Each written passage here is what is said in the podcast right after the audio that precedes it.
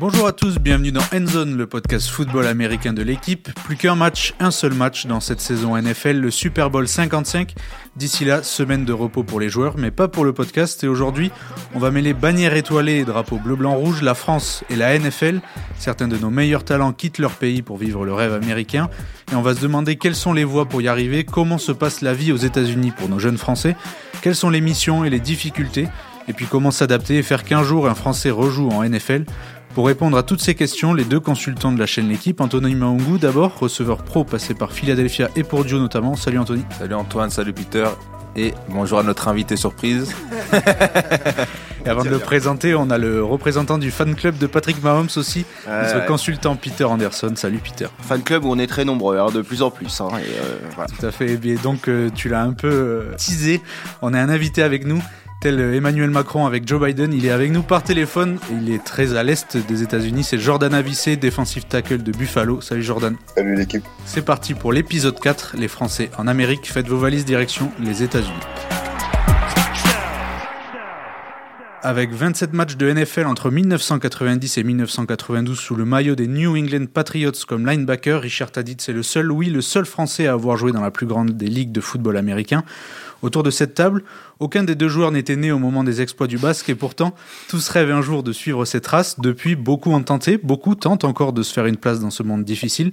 Certains l'ont touché du doigt en intégrant des équipes avant les saisons régulières. On pense à Marc-Angelo Souma, Philippe Gardan, Sébastien Séjean, Anthony Dablé ou encore Anthony Mahongou qui est avec nous et qui n'en a pas fini avec ce rêve. Justement, Anthony, il y a plusieurs manières de tracer sa destinée, si je puis dire. L'université, le championnat NCAA. J'aimerais que tu me parles de ton expérience qui commence avec le Junior College. Mm. Alors, le, le JUCO, c'était euh, bah, une étape euh, obligatoire pour mon profil, étant donné que, euh, à mon âge, une fois que j'ai eu mon, mon, bac en poche et que j'avais commencé une année en médecine, je pouvais pas directement atteindre euh, une première division euh, universitaire. Et du coup, euh, moi, mon, préparateur physique et, mon mentor Steve de Laval, c'est, il, m'en a beaucoup parlé depuis que j'avais 17 ans. Il m'a parlé de, de cette étape qui est le JUCO. Et du coup, voilà, quand, quand il a fallu mettre tout de côté et tout miser sur, sur le foot, bah, ça a été, ça a été cette étape. Et c'est clair que la vie de, en JUCO, elle est, elle est dure elle est dure. On peut se faire une petite idée avec maintenant la, série euh, Last Chance You sur, euh, sur Netflix. Et encore, ces, euh, ces, facs-là, c'est des facs qui proposent des bourses. Moi, dans, dans mon JUCO, c'était dans une bonne conférence en Californie et il n'y a pas de bourse en fait. Donc tu, tu, payes toute ta poche. Donc moi, quand j'y suis allé, c'était sur un prêt étudiant. J'avais dû magouiller un petit peu pour que le prêt soit, soit accepté parce que techniquement, mon banquier, ce qu'il avait compris, c'était que j'allais forcément avoir une bourse, alors qu'on sait très bien qu'on n'est jamais sûr d'avoir une bourse. Tu vois ce que je veux dire? Et non, ça, c'était. Euh, je vais pas dire que c'est un enfer. Hein. C'est pas un enfer, mais il faut, euh, faut avoir, euh, faut savoir ce que, ce que, tu veux en fait, tout simplement, et rester focalisé, concentré, discipliné sur le, processus qui peut t'emmener à ton objectif. Et, voilà, du coup, après seulement un semestre en, en j'ai pu avoir une bourse pour, pour aller à Apple University. Et Jordan, de ton côté, il me semble que tu es passé par l'université au Canada euh, avant d'arriver en NCA. C'est ça. Disons que moi, mon parcours a été euh, différent de celui d'Anthony. Moi, j'ai eu l'opportunité euh, d'aller jouer dans un cégep au Québec, c'est-à-dire une, une transition entre, entre le lycée et l'université. C'est le cégep qui, a, qui a pu me donner cette, cette visibilité couplée à notre titre de champion d'Europe avec l'équipe de France permet de donner cette, visibilité nécessaire afin d'être recruté en NCA. Et, et, Peter, il y a aussi parmi les solutions un programme qui s'appelle euh, le International Program Pathway pour les joueurs étrangers auquel un Français, euh, Yohan Miangue, va participer. Vous l'avez reçu sur la chaîne L'équipe. Euh, il y a plusieurs accès, euh, c'est ça exactement? Oui, voilà, il y, y, a plein de moyens d'arriver en, NFL. On a la démonstration avec, euh, avec Anto et, Jordan, leur, leur, parcours respectif. Et puis il y a le International Player Passway qui est, qui est récent, hein, je crois, ça n'a pas toujours existé. Mm. C'est la NFL qui veut s'internationaliser. Tu confirmes, Anto hein, Là, pour le coup, je suis, je suis assez confus sur l'histoire de ce programme.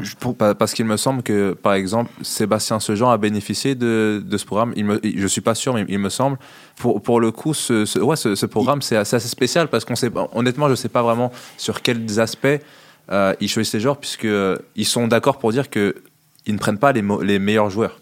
ils prennent des athlètes qui euh, ont Un potentiel. un, poto- un potentiel athlétique qui pourrait euh, se, se retranscrire en NFL une fois un, un certain développement. Ouais, mais je pense que ça a dû évoluer ce, ce International Player Passway. Et ouais, Johan Nyangé qui, qui donc euh, a rejoint, qui était un ancien, un ancien, euh, je sais pas comment on dit, mais quelqu'un qui faisait du taekwondo, un taekwondo-i, je ne sais pas comment on dit, donc là, j'ai pas mon Un combattant. Mais voilà, un combattant.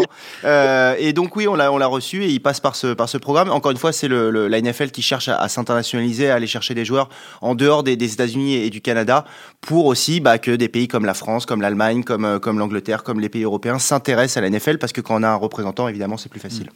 Et Anthony, quand, quand on joue euh, ici dans l'élite européenne, donc euh, que ce soit en équipe de France ou, ou dans les compétitions euh, ici, euh, quelle est la première différence que, que tu ressens quand tu débarques là-bas au niveau du jeu? Ah, alors- Le alors- jour et la nuit? Tout, tu me C'est- diras, mais euh, c'est ouais. simple quand euh, et, euh, et mes coéquipiers en équipe de France, ils, avaient un peu le, le seum que, que je dis ça. Mais euh, moi, j'ai intégré l'équipe de France senior quand j'étais encore junior. J'ai fait euh, une année spéciale puisque euh, à l'époque en, junior, donc ce qui est maintenant moins de 19, on y jouait trois ans avant de passer en senior. Et ma dernière année, donc ma troisième année, j'ai pas joué pour mon club. Je me suis juste entraîné. Et malgré tout, on m'avait sélectionné en, équipe de France senior d'abord, juste, juste pour compléter le nombre pour le camp d'entraînement avant de participer à la Coupe d'Europe. Et j'ai fait un bon camp. Et du coup, euh, j'ai pris la place d'un receveur qui était censé euh, participer. Et euh, du coup, j'y suis allé.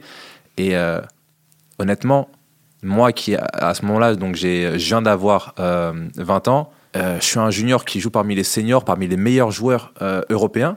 Et honnêtement, quand j'arrive en Juco, je peux vous assurer que l'équipe titulaire attaque et défense, elle est bien meilleure Bah oui. que l'équipe nationale. Aussi bien française que allemande ou autrichienne. Et Jordan, c'est la même chose que tu as ressenti une, différence énorme. Ouais, non, c'est clair, c'est clair. L'équipe de France, ça a, été, euh, ça, a été un, ça a été un palier pour moi. Disons que je pense, comparé à Anthony, euh, je, suis assez- quand même assez récent dans le football. Donc j'ai commencé un peu sur le, sur le tard, on va dire. L'équipe de France, pour moi, c'était déjà, c'était vraiment pour moi le, le, le- dans ma tête, c'était le, le top du top. Et euh, arrivé aux, aux États-Unis, clairement, c'est euh, c'est- deux mondes totalement différents. Après, c'est vrai qu'en équipe de France, on va mettre peut-être le fait que ce sont des, adultes, comme on dit, c'est des, Mm. des grown men, tu vois. Ouais. C'est des gars qui ont, qui ont, qui ont de la force de- d'hommes adultes. Mm. Mais j'espère que le jeu, ici, est, est à un tout autre niveau. À un tout autre niveau. C'est incomparable.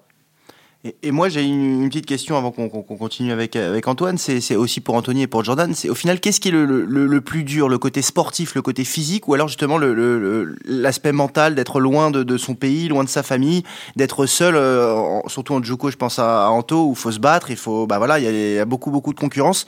Pour toi, Jordan, et aussi pour Anto, même question. Le plus dur, c'est vraiment le sport, le côté football américain ou tout ce qu'il y a autour? De mon expérience personnelle, je te dirais que euh, c'est l'autour. L'autour est, est plus compliqué parce que je pense qu'on est, des, on est des, des compétiteurs de nature. Ouais. On est des athlètes, on a les habilités. Le foot, c'est ce qu'on c'est ce qu'on sait faire de mieux. Donc en vrai, sur le terrain, c'est là vraiment, on se sent vraiment comme un poisson dans l'eau. Et c'est vraiment l'autour, on va dire, euh, les coachs, l'adaptation à la vie, une nouvelle culture, Mm. l'éloignement. Je pense que c'est là où vont être les, les vrais challenges. Par exemple, euh, la météo peut être aussi euh, un challenge, quelque chose qui peut jouer sur ton mental. Par exemple, là, en ces périodes de confinement et tout, il y a encore plus de facteurs qui peuvent, euh, vraiment te challenger. Et je pense que ouais, tout ce qui se passe en dehors du terrain est peut-être plus difficile à vivre que sur le terrain. Parce que sur le terrain, tu joues au foot et c'était un contre un. C'est ce pourquoi tu es venu. euh, je sais pas, je pense, euh, Anthony, dis- dis-moi ce que tu en penses. Bah, tu vois, c'est exactement. Toi aussi, pour- tu étais dans le froid en plus. Ouais. Bah, c'est en fait c'est exactement pour ça que je voulais que tu commences Jordan parce qu'en fait je pense que ça, ça dépend vraiment du profil Mhm. euh, et, euh, et un peu de bah, de l'expérience que que, que tu as dans, dans, dans ta vie tu vois mais euh, moi pour le coup je trouvais pas le ce qui était en dehors du football je trouvais pas ça si dur parce qu'en fait j'étais tellement euh, matrixé c'est-à-dire que quand je suis arrivé en Juco, moi, je, j'ai, j'étais, je me sentais comme Rambo. En mode guerrier, ouais. C'est-à-dire que il y a ma mission, Je calcule il y a personne ma et j'y vais, mission et il y a rien d'autre, Ouais. tu vois. Et en fait, moi, les, là où ça a été dur, moi en Juco, c'était, en vrai, c'est, je dis que la, la vie elle est dure, mais moi, je l'ai pas ressenti comme étant dur Parce que parce ça s'est bien passé aussi. parce que ça s'est très très bien passé. Mm. je gagne mon- ma place du titulaire euh, au bout du troisième entraînement que je lâche plus. Et ensuite, euh, bah, on fait la saison, la meilleure saison dans l'histoire du JUCO. Tu vois? Donc pour moi, ça n'a pas été compliqué. Là où ça a été dur pour moi, c'est d'arriver euh, à Purdue. Je suis en, je passe. euh, T'as mentionné la météo, Jordan. Je passe d'un temps où il fait il, fait beau, il fait euh, 25 degrés alors qu'on est en décembre. Je reviens en France quelques semaines et en janvier, je me retrouve dans l'Indiana où il fait moins, moins 5, tu vois. Mais, mais ça, c'était pas le plus dur. Là où été le plus dur pour moi, c'était euh, réellement mes deux premières, an- euh, mes deux premières années euh, à Purdue, c'était le fait d'être remplaçant pour la première fois de ma vie. Parce que comme tu l'as dit, Jordan, nous, on sait ce qu'on on sait ce qu'on vaut et, et je pense que pour être un, un- un très bon athlète, tu dois être ton, ton plus grand critique, tu vois. Tu sais quand tu fuck up. Tu sais quand, quand, y a, quand un entraînement se passe mal, que tu fais mal les choses. Mais quand tu fais les choses bien et que moi, par exemple, ma- à- au bout de ma première semaine sur le campus, le coach receveur qui m'a recruté, il fait ses bagages Aïe. et il se casse à Pittsburgh. Et du coup, euh, bah, il, avait, il était mieux payé à Pittsburgh, tout simplement. Et, euh, Ah, tu perds et, ton soutien et- numéro et 1. le, bah, c'est, j'ai été recruté par le head coach, le, le, le coach d'attaque et le coach receveur. Donc j'ai un des trois qui se barre et mon coach receveur qui arrive, qui était l'ancien coach euh, end, il a un- directement un rendez-vous individuel avec tous les joueurs. Et moi, il me dit directement, euh, tu vas pas être titulaire. Je dis pas que j'a- j'allais forcément être titulaire avec l'autre coach, Il te laisse pas vraiment la chance, quoi. mais il me dit, enfin, il le dit clairement que il va miser d'abord sur les anciens, qui sont euh, bah, le junior D'Angelo Yancy qui a fini par être drafté par Green Bay, et un autre receveur qui venait de JUCO, mais que lui avait recruté. T'as beau avoir, et, et- et Jordan, il, il doit le savoir, enfin, ça doit être la même chose à, à Buffalo, mais on, on prend toutes les stats à l'entraînement Bien sûr. on prend toutes les stats en tant que receveur. J'avais les stats à- à- pour l'entraînement de la veille. Quand j'arrivais le lendemain matin, j'avais euh, les stats de combien de balles on m'avait lancé, combien de balles j'avais attrapé, combien de balles j'avais raté, le nombre de gros jeux que j'avais accompli, le nombre de touchdowns que j'avais accompli. Et quand tu vois que, quand tu goûtes, tu es en compétition avec des autres receveurs, et quand tu vois que tu es dans le top 2, et qu'au final, tu Mais pas que titulaire, pas. Ouais. c'est là où moi, ça a été très très dur. Ça a été très très dur. il y a du vécu et j'ai vécu la même situation que lui. J'ai vécu la même situation dans le sens où j'ai été recruté par euh, le coach euh, le coach DN, le head coach et, euh, et euh, le coach Tyden. Le jour après ma signature, euh, j'apprends que le coach euh, DN partait pour euh, Utah State, je crois. Donc euh, clairement, en fait, j'arrivais sur le campus, le coach qui me recrutait était parti. Et disons que le coach, le nouveau coach, le nouveau coach DN, c'était l'ancien coach DB, je crois. Et il m'a dit clairement la même chose. Il m'a dit que, il a dit ouais, bah, en gros, il me connaît pas, quoi. Hmm. Il me connaît pas. Et que lui, il a son groupe de, de gars qu'il connaît depuis quelques années. Et malgré, et ça, ça a été dur, hein, ça a été dur, parce qu'aux entraînements, je raflais, je raflais les awards, les, euh, je sais pas, Anthony, c'est à Purdue aussi, il y avait ça, les Guy of the Week, ouais. euh, Bench King, Speed King, tous les, tous les awards. Et malgré tout, bah, le coach, il, il dit que non, bah, j'ai mes gars, j'ai mes gars, et euh, ça va être comme ça. Et c'est, malgré tout, t'as beau battre ces gars à l'entraînement, faire mieux qu'eux, et le coach lui dit, ouais, sois patient, sois patient, mais tu sais pas qu'en ce moment, Ouais, sois patient, ça c'est la phrase préférée. Ton, ton heure va venir, ton heure va venir. Et, et juste- justement, est-ce que euh, vous pensez qu'être français, c'est une difficulté supplémentaire euh, dans, Pas, dans pas ce être américain, ouais, je pense. Surtout. en tant que joueur, je veux pas, me- je veux pas y penser en fait. Je peux parce que si j'y pense, je sais que, euh, enfin, j'ai peur que de, de m'en servir comme, comme excuse, tu vois. Euh, il va, ça, ça va dépendre des coachs. Il y en a qui vont réellement te voir tout simplement comme un joueur, comme j'ai eu la chance d'avoir lors de ma dernière année, et d'autres où inconsciemment ils, ils, savent que tu es français, tu vois. Et euh, moi, par, exemple, là où, où je pense que j'ai eu un peu de chance dans, dans mon recrutement, malgré tout, et c'est pour ça que j'ai quand même pu jouer à chaque fois mes, mes deux années, même en étant remplaçant, c'est euh, on m'a raconté euh, l'histoire de comment euh, le head coach avait vu mon film en Juco. Mon coordinateur offensif est parti le voir et lui a dit Je te dis pas son nom, je te dis pas où il joue, je te dis pas euh, de quel état il vient. Il a pas dit de quel pays, il a dit de quel état il vient. Juste regarde-moi son film et dis-moi ce que t'en penses. Il a regardé le film, il a dit quand est-ce qu'on peut la voir, et ensuite il lui a dit que j'étais français. Et je pense qu'il n'y a pas énormément de, de, de, de coachs et d'assistants qui, qui réfléchissent comme ça, tu vois. Mais je pense que un peu ça ça- m'a aidé. Ouais. Et pour répondre du coup à ta question, je pense que de manière inconsciente, je pense que ça, ça peut jouer. Mais je préfère, tant que je, tant que je suis un, un- un joueur, moi je préfère ne pas y penser. si, si tu penses, si tu penses vraiment, c'est une réalité, mais si tu penses vraiment, tu peux tomber facilement dans la, dans la, dans la victimisation, tu vois. Ouais. Imagine si les choses ne vont pas dans ton sens, tu peux te dire que de toute façon, c'est parce que, de toute façon, c'est parce que je suis français et même pas, ou quoi, ou qu'est-ce, tu vois. Tu penses pas, tu fais ce que tu as à faire et c'est tout, tu vois. Tu prends vraiment le contrôle sur les choses sur lesquelles tu as le contrôle. Et Exactement. c'est la que j'ai que j'ai eu. Mais après, je pense que la différence entre Anthony et moi est que euh, je pense moi avoir été recruté vraiment en tant que le le comment dire le français vraiment le français, tu vois. C'était Mm. vraiment c'était pas vraiment cette même démarche, ça a vraiment été le l'international, tu vois. Donc moi je suis arrivé, je me rappelais, c'était vraiment le le un peu l'ovni, tu vois, l'ovni et euh, au quotidien, hein, au quotidien c'était que des challenges, tu vois, c'était tous les exercices de euh, tous les tous les les drills, les compétitions, tout le monde, tu vois. Je me rappelais euh, quand je suis arrivé, j'étais le plus grand de la défensive, de l'unité. Tous les gars ils voulaient me tester, tous les drills, tout le temps, tout le temps. Oh, mais le French, I want Frenchy, tu vois. Ouais, aujourd'hui encore, il y a même des coachs, je pense que ça même pas vraiment d'où je viens, tu vois. Tu sais, pour eux, t'es es juste un overseas guy, tu vois. T'es un gars qui, qui vient d'ailleurs. Des gars qui disent, oh, oh, the Canadian, tu vois. Je suis pas canadien, tu sais. Des gars qui me disent, oh, the, oh, the German guy. Oh, tu vois. Il y a des gars qui me disent, oh, man, oh, Nigerian, tu vois. Il y a tu sais, ah oui. T'as eu toutes t'es les nationalités possibles, quoi. exactement, tu vois. Mais- Jordan l'international. non, mais c'est vrai, c'est vrai. Et Jordan, est-ce que tu peux nous, nous expliquer à quoi ça ressemble une journée type euh, à la fac et, euh, entre euh, le réveil et euh, le coucher? Alors la journée type, euh, la journée type euh, en saison, généralement, euh, on se lève à 5 heures, on se lève à 5 heures, t'arrives à 5h30 au, stade pour un petit déjeuner. Euh, 6 heures, généralement, il y a, y lift. 6 heures, t'as un, t'as un lift de, de 45 minutes. Après ça, t'as as des traitements, tu peux manger encore. Après ça, aux alentours, je pense, de 7h30, tu vas avoir des, des meetings, meeting, meeting special team, team, meeting d'équipe, etc. Ensuite, tu vas aller te tape pour, euh, pour commencer la pratique. La vidéo, tu veux dire? Ça Euh, l'envoi, l'entraînement. Entraînement. Donc, euh, et, et c'est ça. Donc, aux alentours de 11h, aux alentours de 11h, l'avantage avec, euh, en tout cas à Buffalo, c'est que on a vraiment tout sur place. Le terrain, le terrain indoor, le, toutes les facilités sont vraiment juste sur le campus, tu vois. Donc, c'est vraiment cool. Donc, à partir de 11h, tout ce qui est activité football, on va dire obligatoire, sont terminées, tu vois. Partir de 5h30 à, à 11h, t'es au stade.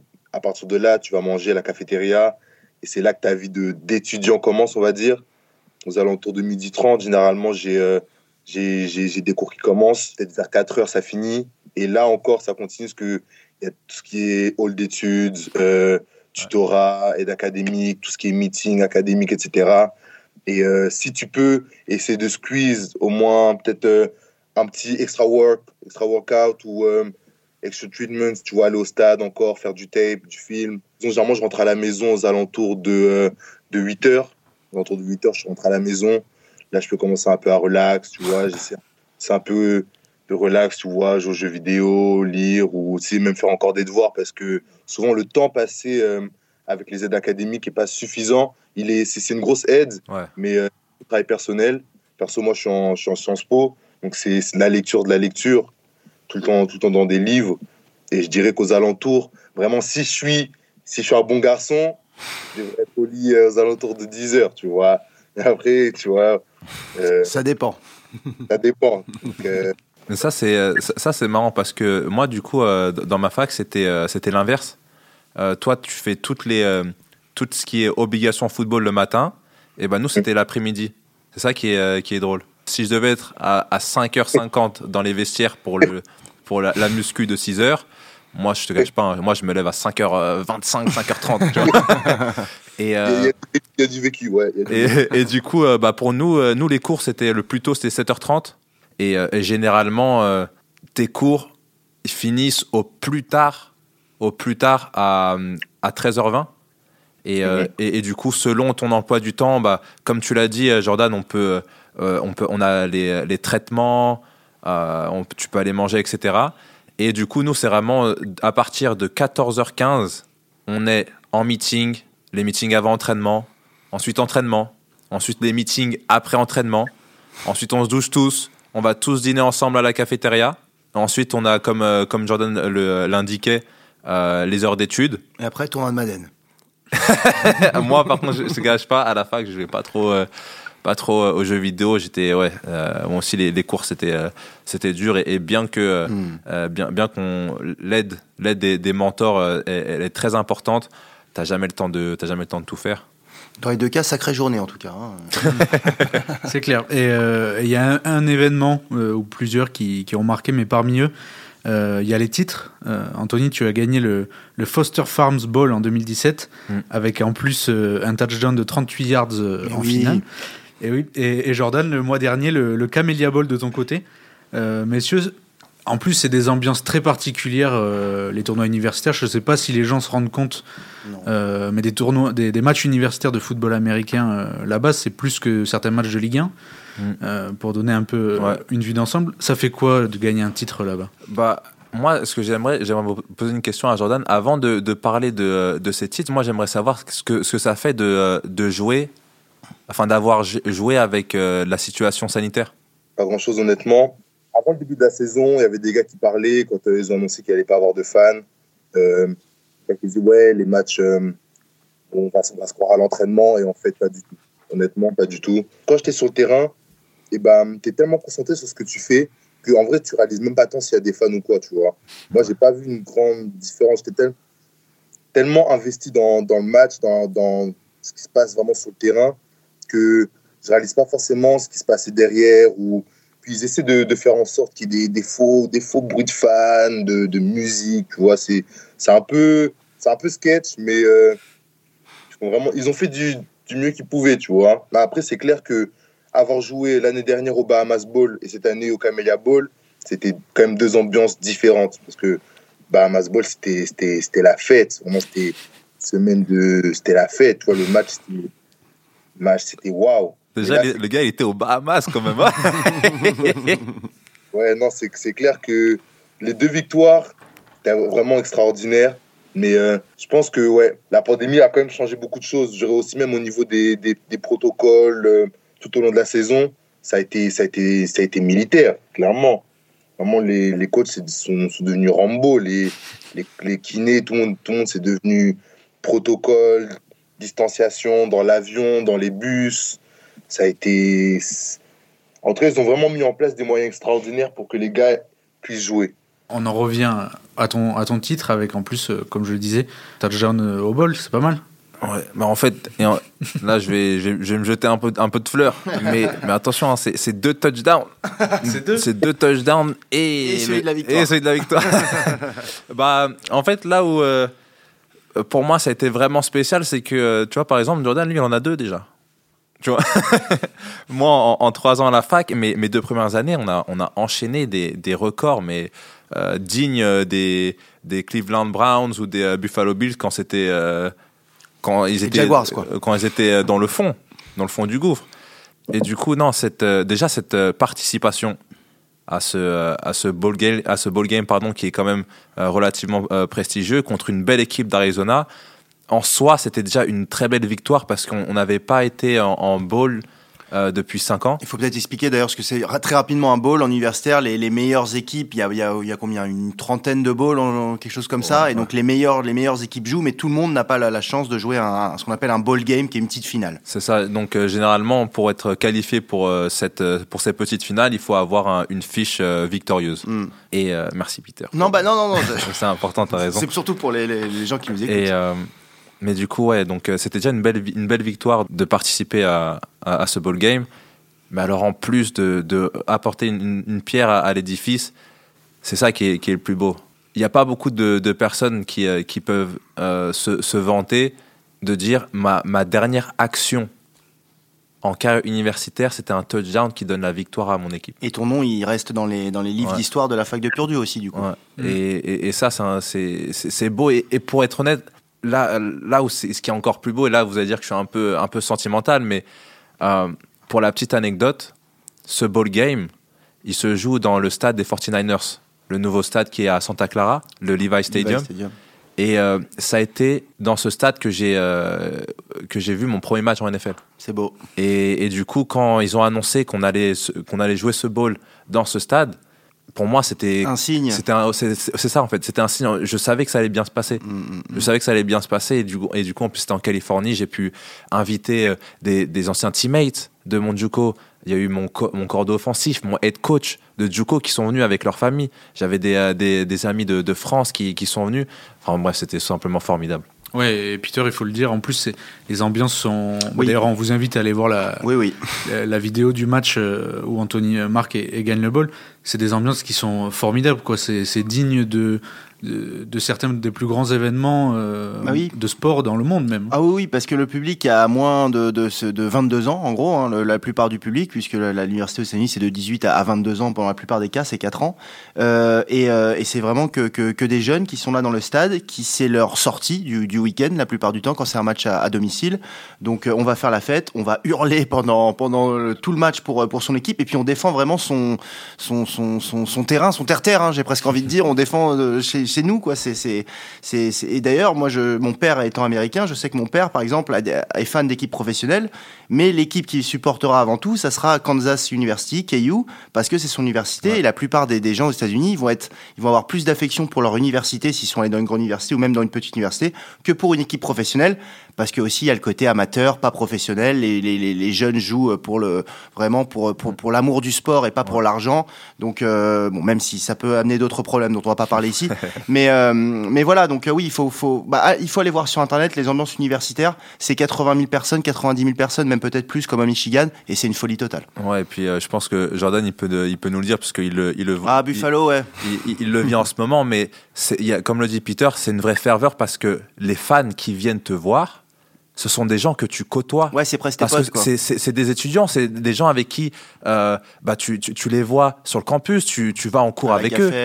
Juste pour finir, on va retraverser euh, l'Atlantique, parler de- du foot ici en France. Mhm. Selon vous, pour que ça se développe encore plus et que, et que de plus en plus de jeunes joueurs comme vous deux partent aux États-Unis, qu'est-ce qui pourrait être euh, poussé, amélioré euh, Tiens, juste avant que vous répondiez, moi, de, pour avoir fait pas mal de, de podcasts comme ça, bah, avec Jordan, avec, avec Jeffrey, avec pas mal de, de- de joueurs qui jouent là-bas, ce qui revient tout le temps, et c'est ce que m'a dit Anthony d'ailleurs dans les premières semaines où on a commenté la NFL ensemble, il, me l'a dit, il faut un exemple, il faut un modèle, il faut quelqu'un, il faut un Français qui aille en NFL pour euh, justement derrière développer le, le sport en France. Enfin, voilà, je me permets Ouais. juste de dire ça, mais je pense que ça va être le même message. Non, c'est euh, ça, des, pour aider à la pro- à- au développement du, euh, de cette discipline, il faut qu'on en parle en France. Pour qu'on en parle en France, il faut qu'on ait un ambassadeur. On que ça soit en clair sur l'équipe. avec nous deux. SO l'équipe. Et euh, moi, encore une fois, en, en- en tant, que, en tant que joueur, j'aurais toujours, toujours, toujours, toujours comme objectif d'avoir euh, ne serait-ce qu'un dixième de l'impact qu'a eu Tony Parker sur le basketball français et même sur le basketball européen. Une fois qu'on qu'on- qu'on aura euh, quel- quelqu'un de, de ce calibre pour- nous représenter, Ça peut aller vite après. hein. ça, ça peut aller vite et euh, après honnête, base- honnêtement c'est c'est ouais c'est c'est de, la- c'est de la com quoi c'est euh, Ouais, c'est comme par exemple euh, les matchs de NFL à Londres euh, qui pourraient, Oui. pourquoi pas un jour venir à Paris, on ne sait pas. Mais c'est ce genre de choses euh, qui pourraient, euh, qui pourraient permettre le Mm. développement de, du foot US. Euh, Jordan, t'es es du même avis que Anthony là-dessus? Moi, je suis du même avis qu'Anthony. Je pense que, euh, à l'image du, euh, du basketball français, euh, il nous faut des, euh, des joueurs. Il nous faut des joueurs. Euh, il nous faut, ouais, c'est ça, des entre guillemets des, des, des vedettes. C'est ça qui, c'est ça qui fait, qui fait vendre. C'est ça qui va donner la confiance aux, aux gens et inspirer des vocations Mm. pour euh, commencer à pratiquer le football américain en France. Exactement. Moi, personnellement, euh, j'ai par exemple, j'ai entendu parler du, du football américain très tard, et c'est grâce au Super Bowl qui était, euh, était retransmis en France que j'ai j'ai pu vraiment voir un peu, oh, ok, le football américain, c'est ça, ça a l'air cool, etc. ouais, je pense qu'il faut des, des noms, tu vois. J'ai pratiqué du basket à haut niveau, Ouais. et euh, quand des membres de famille te demandent quel sport tu pratiques, tu te dis, oh, le basket. Moi, je suis d'origine congolaise, on va me dire, oh, quoi, comme dit Kembe Mutombo, tu vois, des, Mutombo Ouais, il y a des noms, tu vois, qui, qui reviennent. Et je pense que de la même façon, il nous faut des, des noms, tu vois. On va dire, oh, ok, comme, comme, comme Anthony Mangou, comme Jordan Avicé. Et ensuite, c'est aussi, il faut aussi que le pays, euh, les, Les infrastructures. disons, euh, aussi mettre, y mettre du. du... Tout le monde- en France, c'est un, c'est un travail, ça va être un travail d'équipe, tu vois. Un travail Ouais. d'équipe euh, pour diffuser, pour diffuser au, au plus grand nombre. Parce qu'aujourd'hui, tu vois, les, les athlètes, et ben, c'était en France déjà, c'est un peu prédéterminé. Il y a des grands, ils vont aller au basket, ils vont pas forcément penser au foot US, Mm. ou d'autres gars, ils vont aller au soccer, et ainsi de suite, tu vois. Il faudrait déjà même instiguer aux plus jeunes la découverte. Et comment les jeunes y découvrent En les faisant rêver.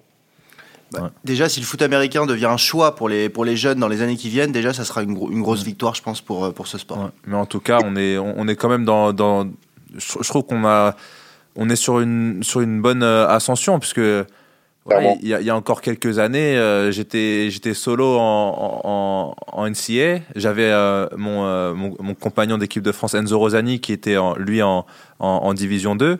Mais maintenant, tu vois, quand, quand je vois des, des Jordan Avicet, euh, on a Jeffrey Mba qui, euh, qui est en Juco, qui avait quand même pas mal d'offres de, de, de première div. On a euh, no- notre ami Kyo Axel à, à Furman. Wilfried Penet aussi. Wilfried Prenner à, à Virginia Tech. Junior AO. Junior Ao, Oui, comment, oui, comment, j'ai pu oublier Comment, Junior Eh. Junior, désolé, excuse-moi mon gars. Junior, ma- mon pote, SMU représente. Mais voilà, tous ces noms. Et ben, je pense que ça peut. euh, Voilà, ça, ça, on, on est, on est sur, sur une belle ascension. C'est quelque chose de réel. Par exemple, je me rappelais euh, quand j'étais euh, j'étais recruté euh, par, euh, par l'université de Cincinnati, Mhm. euh, bah, je me rappelais, il m'avait parlé de toi, par exemple, tu vois. Et je pense que ça avait aidé dans le processus de recrutement. Ouais, voilà. que tu avais, fait tes preuves, tu vois. Et de la même façon, dans le futur, bah, il y aura des, des gars qui. Mon nom va être sorti aussi, Ouais, qui va ouais. permettre à d'autres jeunes d'être recrutés. Mhm. Et c'est clair, et c'est quelque chose, peut-être au début, on ne se rend pas forcément compte. Moi, personnellement, j'avais commencé le foot avec beaucoup de légèreté. C'était vraiment. euh, tu vois, j'allais les, les choses sont arrivées très rapidement pour moi, sont passées très rapidement.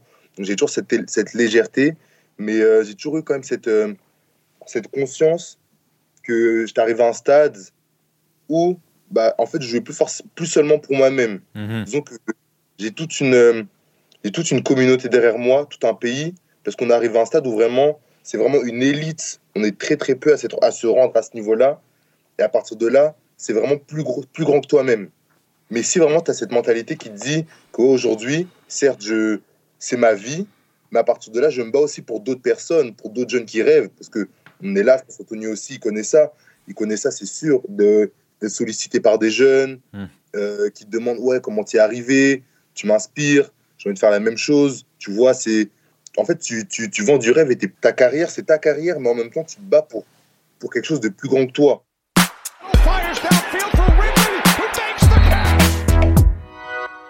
Pour finir cette émission, vous en avez l'habitude, c'est le, on a décidé de, de mettre en avant un ou deux joueurs ces dernières semaines. Cette semaine, on va plutôt mettre un phénomène, un lien euh, entre deux sports très populaires aux États-Unis, très populaires ici. C'est le football américain et le rugby. Alors déjà, ça nous permet de boucler la boucle avec Richard Tarditz, qui est donc le seul Français de l'histoire de la NFL, car il a été également rugbyman.